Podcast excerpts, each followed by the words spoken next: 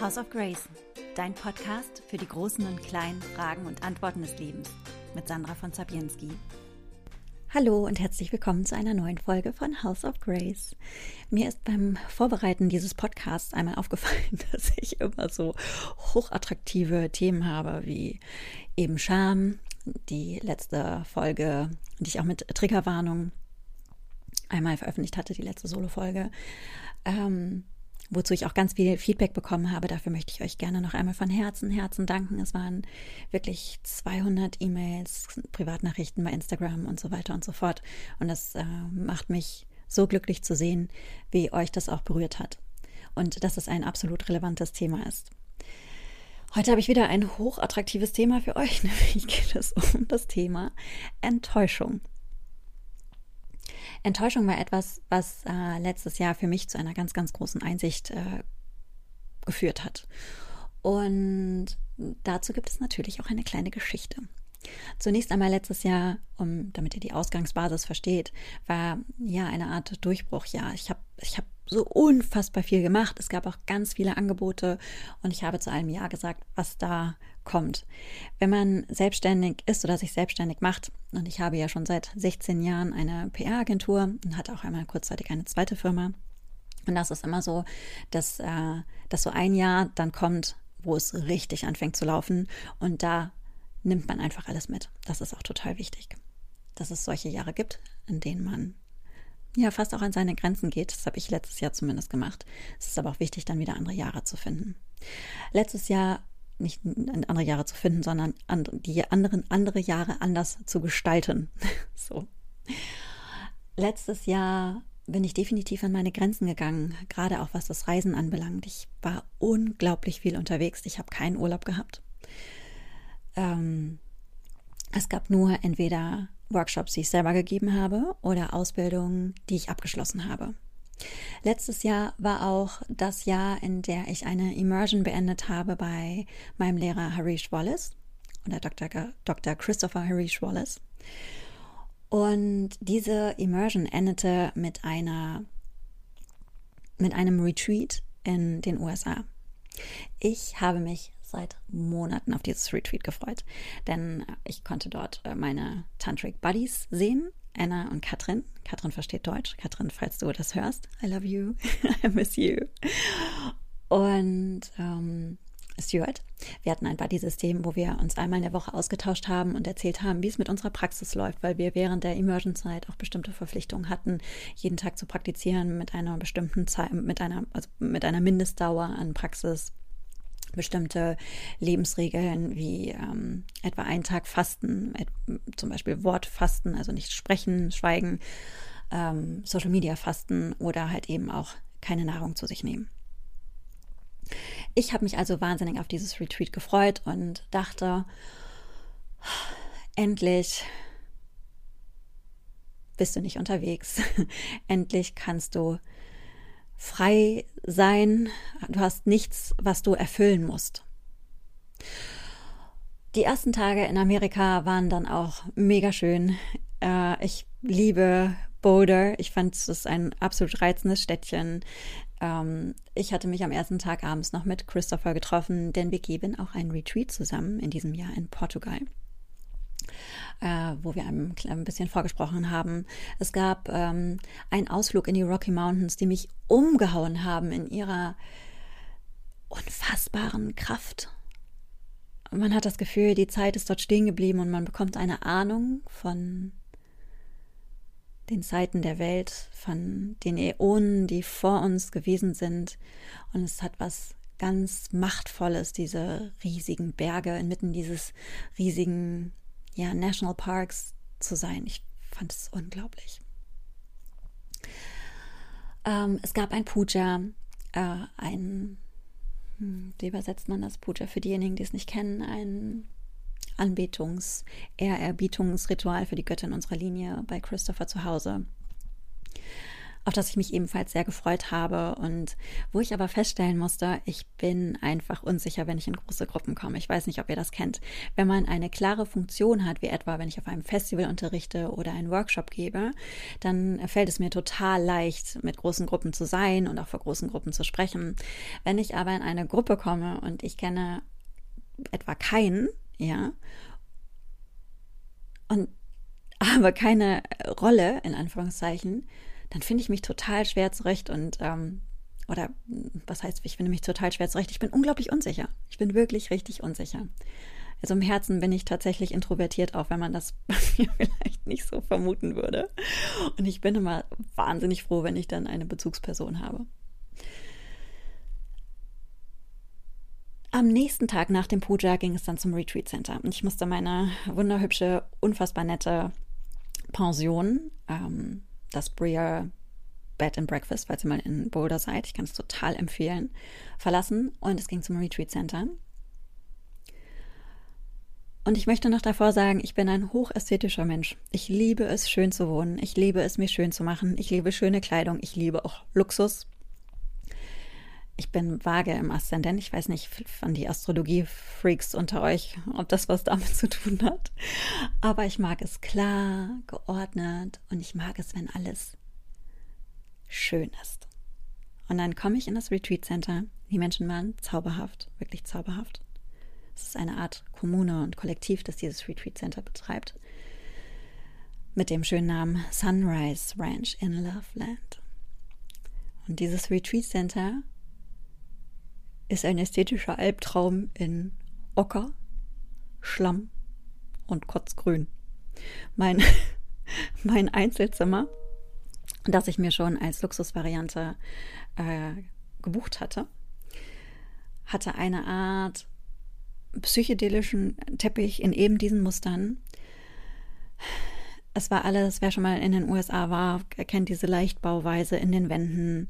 Es war unglaublich dunkel, ja, also richtig duster in äh, unserem Apartment. Ich hatte eine, das habe ich noch nie gesehen, eine Art Tannenzapf- und Geweihlampe und sagen wir sehr naturalistische Darstellung der Berglandschaft und Hirsche in Colorado als Bilder. Und das war für mich mit am schlimmsten, ich weiß, es ist so banal, aber es war für mich gefühlt eine ganz große Herausforderung. Ich musste mir das Badezimmer teilen und natürlich auch die Toilette. Dann ging es weiter mit der Vorstellung des Schedules des ähm, Stundenplans. Und tatsächlich war es so, dass wir von 7 Uhr bis 21 Uhr komplett durchgetaktet waren. 7 Uhr bis 7.30 Uhr Frühstück, 7.30 Uhr erste Meditation, 8 Uhr Asana. Dann ging es weiter mit Praxis, Talk, Satsang, eine kurze Mittagspause nur von maximal einer Stunde. Manchmal wurde das auch überzogen, wir hatten nur 45 Minuten. Dann den gesamten Nachmittag, kurze viertelstündige Pause nur am Nachmittag und dann nochmal abends von nach dem Abendessen bis 21 Uhr und ab 21 Uhr bis zur ersten Session im Morgen nach der Asana-Praxis, also 10 Uhr war das ungefähr, Schweigen. Durfte es nicht reden. Als ich das gesehen habe und ich da so saß in diesem ocker- und schlammfarbenen Albtraum, ja, es war so hässlich, dass sich meine Vagina quasi nach innen gestülpt hat und gesagt hat, und meine Fußnägel aufgerollt. Und dann noch diesen straffen Zeitplan. Ich dachte, ich schaffe das nicht. Und dann fand ich auf einmal auch alles doof. Ich fand selbstverständlich auch meinen Lehrer doof. Ich fand es nicht gut, dass er uns eingetaktet hat. Ich äh, fand es nicht gut, dass er so ist, wie er ist. Ich dachte, er müsste noch anders sein, noch klarer, mehr Seniorität und, und, und, und, und. Ich hatte ganz viele Erwartungen. Und ich wollte eigentlich am liebsten einfach nur noch meine Koffer packen und abhauen weil ich dachte, ich ertrage das nicht. Ich ertrage das nicht, in dieser fiesen Umgebung zu sein, ohne Zeit in die Natur zu gehen. Äh, der Praxisraum war im Keller, ohne jedes Sonnenlicht. Ich dachte, ich schaffe das alles nicht. Und dann in einer Gruppe von 35 Menschen. Ich dachte, ich kriege das nicht hin. Es hat sich alles irgendwie falsch angefühlt. Wie gehen wir mit so einem Gefühl um, wenn es sich falsch anfühlt, wenn wir so wahnsinnig enttäuscht sind? Ich konnte erst einmal gar nichts dagegen tun. Und voller Frust habe ich äh, mich an einem Morgen hingesetzt. Ich bin sehr früh aufgestanden, hat auch noch Jetlag, und habe dann die Shuffle-Funktion aktiviert bei einem Hörbuch, ähm, Meditation von Sally Campton zu den zehn Weisheitsgöttinnen im Tantra. Und dann hat es an folgender Stelle gestoppt. Dumavati, die Göttin der Enttäuschung. Die hässlichste, unattraktivste Göttin in der Reihe der zehn Weisheitsgöttinnen. Fand ich einerseits total passend und war andererseits total genervt und dachte, ich muss doch jetzt irgendwie was Schönes haben, ich muss doch jetzt irgendwie, Lakshmi müsste doch kommen oder Lalita, dass irgendwas Positives hier mal reinkommt. Und dann habe ich mich aber darauf eingelassen und habe mir den Talk und die Talk angehört und habe die Meditation gemacht. Und das war tatsächlich der Shift, denn was ganz Interessantes ist passiert. Sally stellt in dieser Meditation die Frage, What does disappointment teach me? Teach you? Und das habe ich mich gefragt. Was lehrt mich diese Enttäuschung? Was steckt dahinter? Warum bin ich enttäuscht? Warum kann ich mich nicht so einlassen? Und ich habe erkannt, dass ich, ich habe es gerade am Anfang auch schon mal kurz erwähnt, ich hatte unheimlich viele Erwartungen. Ich hatte Erwartungen, wie etwas aussehen soll. Ich hatte Erwartungen, wie Personen sich verhalten sollen. Und ich hatte Erwartungen, wie dieses Retreat für mich gestaltet werden soll. Und wenn ihr etwas aus diesen Sätzen hört, dann ist das ich, ich und ich. Kein besonders schönes Persönlichkeitstreat von mir. Ähm, ich habe festgestellt, dass ich dazu neige, nicht nur den Outcome von etwas bestimmen zu wollen, sondern auch wie ich dahin komme, in, welchem, in welcher Umgebung und wie sich die Personen dazu verhalten sollen. Das ist sehr unschmeichelhaft, aber der Weg des Tantra ist, dass du dich ständig hinterfragst, dich hinterfragst, warum hast du dieses Gefühl? Ist dieses Gefühl wirklich eine tatsächliche Abbildung der Realität und was wäre, wären andere Sichtweisen zu diesem Standpunkt? Ich habe mich also ja in einer Art und Weise selber enttarnt und ähm, fand es dann einfach auch unfassbar, insbesondere in Bezug auf Personen. Wie kann ich mein Glück davon oder meinen inneren emotionalen Zustand davon abhängig machen, wie andere Personen sich von mir zu mir verhalten oder wie sie sein sollen, ja? Wie, soll, wie, wie kann ich jemand vorschreiben, was er oder sie für eine Persönlichkeitsstruktur haben soll? Das war für mich, glaube ich, das, ähm, das peinlichste, die peinlichste Erkenntnis aus diesem Hinterfragungsprozess. Ähm, ich habe mich amüsiert, dass ich diese Schönheit der Umgebung brauche. Ich habe das auch honoriert. Ich werde das, äh, ich möchte es auch nicht unbedingt ändern, aber ich möchte die Fähigkeit entwickeln, auch in der für mich nicht ästhetischen, auch für mich in mich nicht ästhetischen Umgebung trotzdem wohlzufühlen und trotzdem ähm, mein, meinen Emotionszustand nicht davon abhängig zu machen. Und ich habe beschlossen, Ja zu sagen. Ja zu sagen zu dem straffen Zeitplan,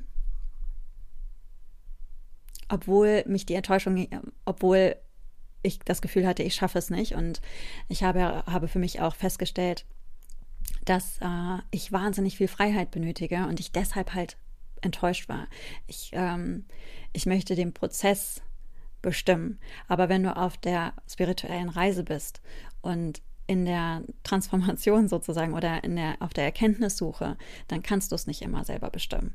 Und es ist auch nicht gut, das immer selber zu bestimmen, weil du musst auch ein Stück weit deinen Lehrern vertrauen, dass sie dich in der richtigen, in der schon irgendwie richtigen Art und Weise durch diesen Prozess führen und es auch so terminieren und planen, dass es für dich gut ist. Und ähm, ja, ich glaube, da steckt ein Stück weit vielleicht auch Kontrollsucht dahinter bei mir und ähm, die Angst, meine Autonomität zu verlieren, dass ich mich da nicht so gut in solche Prozesse hineingeben kann. Das Antidote, das Gegengift sozusagen dazu war, ähm, Ja zu sagen zu wirklich allem. Äh, zu meinem Lehrer, der natürlich erstmal den vollen Frust innerlich abbekommen hat. Ja zu der geteilten Toilette und Badezimmer. Ja zu dem straffen Zeitplan und auch ja, erst einmal ja zu der Enttäuschung und ja zu dem ganzen nicht sehr schmeichelhaften Persönlichkeitsmerkmalen. Und dann hat es sich geschiftet. Es hat sich in eine Art Humor gewandelt. Das fand ich sehr interessant. Ich konnte auf einmal mit einem Lächeln diese lustige Interior Landschaft aus den frühen 80ern äh, betrachten. Ich konnte die Dunkelheit des Kellerraums ähm, akzeptieren und annehmen wusste, ich muss dafür einfach früh aufstehen, sehr früh aufstehen und die Sonnenaufgänge am See genießen. Ich konnte mich voll und ganz einlassen auf den Zeitplan und auf die Praktiken, auch auf das Schweigen von 21 Uhr bis 10 Uhr morgens und durfte auch feststellen, wie sehr uns das nähert, wenn wir einmal nicht reden, wenn wir nicht ständig im Outcome sind, wenn wir, wenn wir nicht ständig irgendetwas kreieren, tun, machen, sagen, sondern wenn du eine gewisse Zeitspanne hast, wo dein Energiecontainer sozusagen wieder gefüllt werden darf, eben durch Schweigen. Habe das für mich auch äh, nachfolgend weiter hier in meiner eigenen Praxis ausgebaut und schweige ganz regelmäßig. Und bin im Endeffekt wirklich sehr, sehr dankbar für ähm, die Enttäuschung, die ich auf diesem Retreat erleben durfte und den Wachstum, den ich dadurch erfahren durfte. Die Enttäuschung hat für mich die Erkenntnis gebracht und die Aufforderung und Instruktion an mich selber erwartungsfrei an Menschen und Situationen heranzugehen. Das bedeutet nicht, dass du alles mit dir machen lassen musst oder dass du keine Werte hast, ja, und, ähm, und dir das wichtig ist oder du, du, du weißt, in welchen ähm, Umgebungen und in welchen Wertesystemen du aufblühst. Aber erwartungsfrei an Menschen heranzugehen, ähm, hat immer die Chance, und auch erwartungsfrei an Situationen heranzugehen, kein vorgefertigtes Bild zu haben, hat immer die Chance, die Magie und den Zauber des Augenblicks wahrzunehmen und hat die Magie der Überraschung. Und das wünsche ich mir. Und das wünsche ich mir auch für euch. Also ihr Lieben, das nächste Mal, wenn ihr enttäuscht seid, fragt euch doch auch, was lehrt mich diese Enttäuschung? Und schreibt mir per E-Mail oder auf Instagram oder auf Facebook oder per Sprachnachricht, falls ihr meine Handynummer habt, was euch die Enttäuschung gelehrt habt, ob ihr schon mal ähnliche Situationen habt und ob ihr vielleicht auch nach dem Podcast mal zu einer Situation Ja sagen konntet, in der ihr euch enttäuscht gefühlt habt und was eure Learnings daraus waren. Ich freue mich sehr auf euer Feedback. Ich möchte mich bedanken für euer Zuhören und freue mich, euch das nächste Mal bei House of Grace zu treffen. Vielen Dank. Das war eine neue Folge von House of Grace. Vielen Dank, dass du zugehört hast. House of Grace ist ein Gemeinschaftsprojekt und zwar von Sebastian Schmidt, Naturcoach seines Zeichens und mir, Sandra von Zabienski. Und falls du nach dieser Folge Lust bekommen hast, dich selbst in einem Retreat herauszufordern, aber das in einer wirklich wunderschönen Umgebung zu tun und auch mit einem nicht ganz so straffen äh, Zeitplan wie in der Folge beschrieben, dann kann ich dir von Herzen einmal das Retreat von Dr. Christopher Reich Wallace und mir empfehlen, das wir im Juni in Montevideo durchführen, einem unfassbar schönen Retreat Center. Ja, also mein, mein Auge wird sich freuen. Äh, direkt auf den Klippen gelegen, aber auch mit mehr Blick und mehr Zugang, einem unglaublich schönen Yogaraum. Ähm, ja, und wir werden praktizieren, wir werden Asana praktizieren mit mir, wir werden äh, ganz viele Tantric-Teachings äh, lauschen von Christopher und auch original tantrisch praktizieren. Und ich kann dir das wirklich nur empfehlen und freue mich selber schon auf die Zeit und auf das Lernen in Portugal mit äh, Christopher. Und ich freue mich auf euch. Falls du das Retreat buchen möchtest, das geht unter Global Flow Retreats. Den Link packe ich in die Show Notes. Falls dein Altar und dein Praxisraum die Natur ist, dann möchte ich dir Sebastians Seminare und Coachingstunden ans Herz legen. Die findest du unter www.natürlichwild.org. Auch diesen Link findest du in der Show Note. Wir freuen uns auf ein nächstes Mal mit dir bei House of Grace und wünschen dir einen fantastischen Tag oder Abend.